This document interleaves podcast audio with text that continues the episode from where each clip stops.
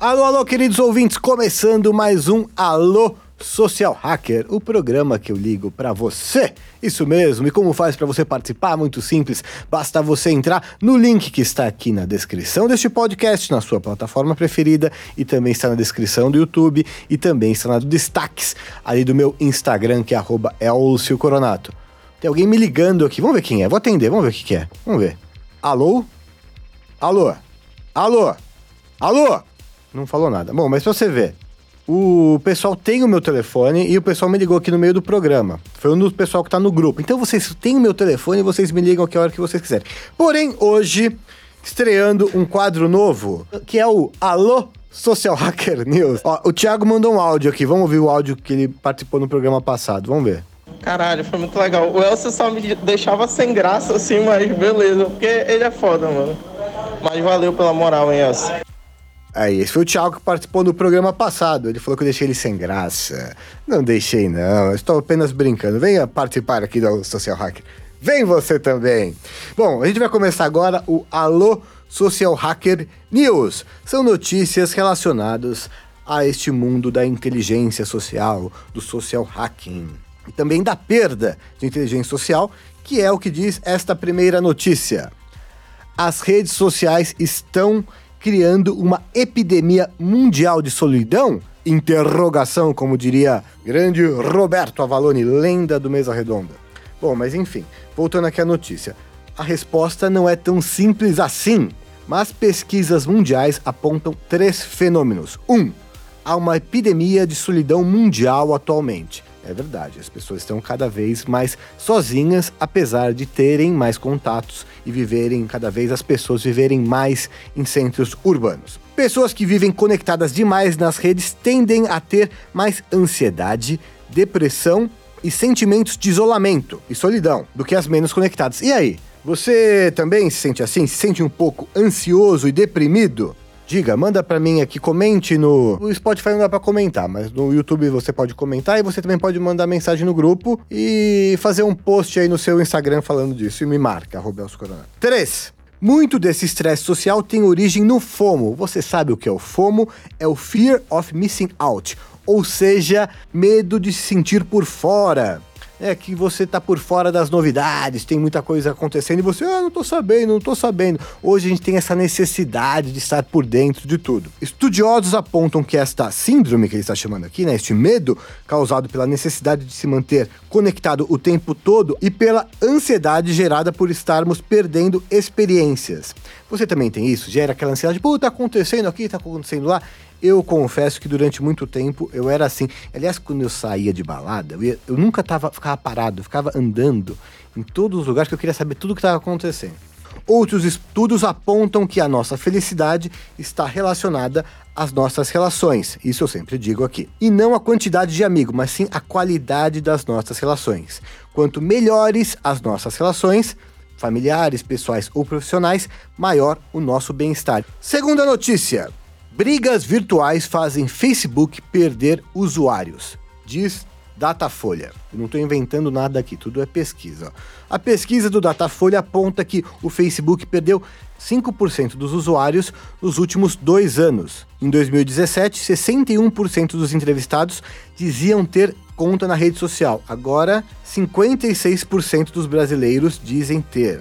Segundo especialistas ouvidos pelo UOL, a queda representa uma tendência recente causada por alguns dos seguintes motivos: debates ideológicos intensos, com muitas brigas virtuais, crise do vazamento de dados e a rede teria perdido também o objetivo inicial que era de conectar pessoas e usuários mais atentos à sua invasão de privacidade. Aliás, as pessoas têm medo hoje de usar as redes sociais porque acham que podem ter a privacidade invadida.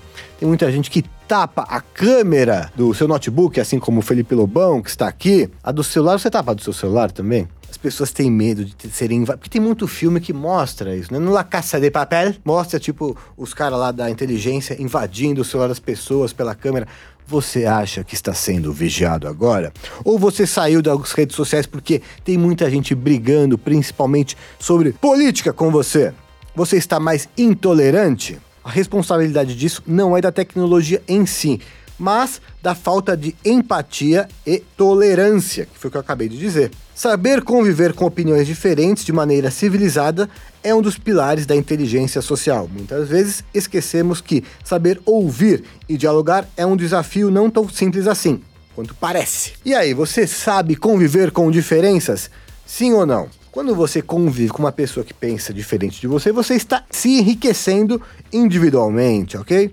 Por quê? Mais uma notícia. Porque ninguém se entende nas redes sociais. É muito comum conhecermos pessoas que romperam relações com amigos ou conhecidos por causa de divergências nas redes sociais. Quem nunca teve a impressão de que nas discussões online ninguém se entende? Por quê? Porque nosso foco está concentrado em falar e não ouvir. No caso das redes sociais, mais ler, né? A maioria de nós nasceu sabendo ouvir mas não ouvir de verdade, no caso. E para você persuadir, convencer alguém, é fundamental que você saiba ouvir a pessoa para entender o ponto da pessoa, né? Conseguir se colocar no lugar da outra pessoa e aí construir o seu raciocínio, né? É isso que a gente ensina muito no Social Hack. Mais uma notícia. Com tecnologia não criamos mais relações, apenas contatos. Diz filósofo sul-americano. O que ele está dizendo aqui? Basicamente, esse filósofo sul-americano, que é muito legal o nome dele, Byung-Chul Han. Os nomes dos coreanos são os mais legais? Interrogação. Aliás, o TikTok é chinês, né? Eu comecei a usar o TikTok para entender a juventude, né? Para entender essa garotada, essa molecadinha que tá aí. E eu realmente percebi que eu não tô entendendo. Cadê? Eu tô assim. Eu percebi que é uma outra brisa mesmo, né? O TikTok, né? O que você acha do TikTok? Manda pra mim. Mas a galera está, na minha opinião, tá? Banalizando o conceito de copiar. Porque o copiar é a regra da vez, né? Então, o negócio é você copiar o outro, fazer o mashup do outro, sei lá. E aí você vai, sei lá, assinando embaixo da cópia, né? Tipo, tornando a cópia uma coisa comum. Sendo que na minha geração, copiar era feio. Não era legal você copiar o amiguinho. Você não tinha criatividade. E hoje, o copiar é normal. Aliás, é legal. E eu, na minha opinião, posso estar sendo um tiozão chato, mas eu acho que você acaba um pouquinho com a criatividade, né? Poucas pessoas são criativas ali na, na rede. Algumas pessoas são, tô dizendo que todas, tá? Algumas pessoas sabem subverter ali, mas a maioria copia o que o outro fez e faz igual e vira uma grande rede de cópias, de um copiando o outro. Qual é a sua opinião? Estou sendo chato aqui ou não? Enfim, de acordo com este filósofo sul-coreano, em reportagem ao El País, a tecnologia faz com que nos resumamos a operações algorítmicas que pautam nossas vidas. Eu tava falando do TikTok aqui, sem ler o final da matéria, mas o algoritmo pauta o que o jovem ali do TikTok faz. Porque o algoritmo, na minha opinião, ele, todas essas redes que tem, no TikTok ele é muito presente, né? Ele dita o que o cara vai fazer. Então, se aquela musiquinha, o algoritmo tá privilegiando quem está fazendo a dancinha daquela musiquinha, ele vai lá e faz, porque é até mais fácil de achar por aquelas músicas, né? O TikTok ele te dá essa possibilidade de você é, colocar música, aí quando o cara procura, as pessoas fizeram a dancinha daquela música. Enfim, os algoritmos estão ditando as nossas relações pessoais também? A tecnologia pode nos aproximar de muita gente, mas ao mesmo tempo, se mal empregada, pode nos distanciar delas. Em vez das relações e vínculos, criamos apenas contatos, né? Seguidores ou contatos na sua agenda. A inteligência social é a capacidade de criar vínculos de verdade com pessoas de verdade no mundo real, no mundo verdadeiro, primordial nessa nova realidade. Nós estamos perdendo esta habilidade de nos relacionarmos no mundo real? Interrogação, como diria Roberto Avalone. Eu acho que sim, porque o TikTok para mim eu tô um pouco impressionado com o TikTok, porque você vê que as pessoas ali estão fazendo uma coisa que não é necessariamente o que elas querem fazer, mas é o que o, a rede tá mandando elas fazerem. Que aquilo tá sendo. Elas percebem que fazer aquilo vai ser privilegiado na plataforma, então ele vai ter mais views, vai ter mais like, ele faz tudo o que for necessário para ter mais views e ter mais like no TikTok. E assim, e é descarado, né? Enquanto que no YouTube é meio. É isso, mas não é declarado, no TikTok é declarado. Eu faço tudo pelos views, eu faço tudo pelos likes. Sei lá, eu tenho essa impressão, né? Então as pessoas fazem coisas até meio posso estar sendo injusto, tá? Mas eu fiquei bastante tempo vendo lá e não achei coisas relevantes assim, né? É meio uma rede zumbi, né? Você fica zumbizão lá. Eu confesso que eu fiquei assistindo zumbizão lá, mas enfim, será que te agrega? Será que eu estou sendo chato? Pode me criticar, não tenho problema com isso. Aliás, pode ser que eu não esteja enxergando o que tem de legal. Aliás, legal é, não é chato, mas é tão legal quanto você ficar vendo não sei, é uma coisa. É, não sei, eu não consegui entender muito bem. Uma notícia que conclui mais ou menos tudo isso que eu falei é uma notícia do Washington Post. Fazer amigos fora da bolha turbina a felicidade pessoal. Sair da bolha online e fazer amigos de grupos sociais diferentes do nosso é determinante para o sentimento de felicidade pessoal. A visão é do neurocientista da Universidade Stanford, Jamie Zack. Será que ele é de que país esse cara? Ele disse ao The Washington Post. Segundo o escritor, a empatia está em decadência no mundo atual. Isso, em geral, está relacionado com a falta de convivência das pessoas na vida real. É verdade, como diria Sabrina Sato. Eu não tenho bordão, né? Então eu uso dos outros aqui. Eu uso do Avalone, uso da Sabrina. Você quer que eu tenha um bordão? Me mande um comentário. Qual é o meu bordão? Aliás, eu te vejo no futuro ou, ou te ouço no futuro, né? Mas invente um bordão para mim e me mande.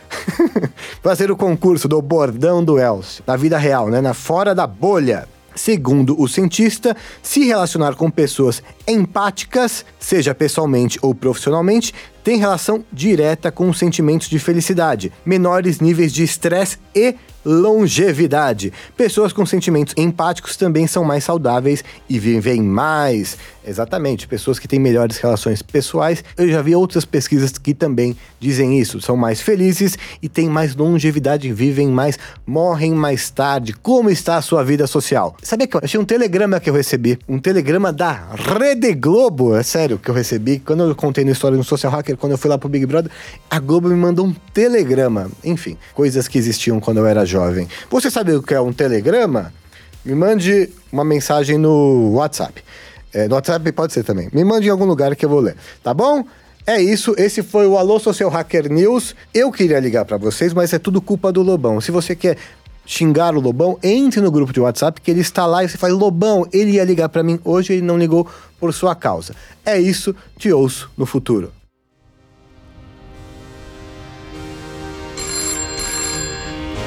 Hello,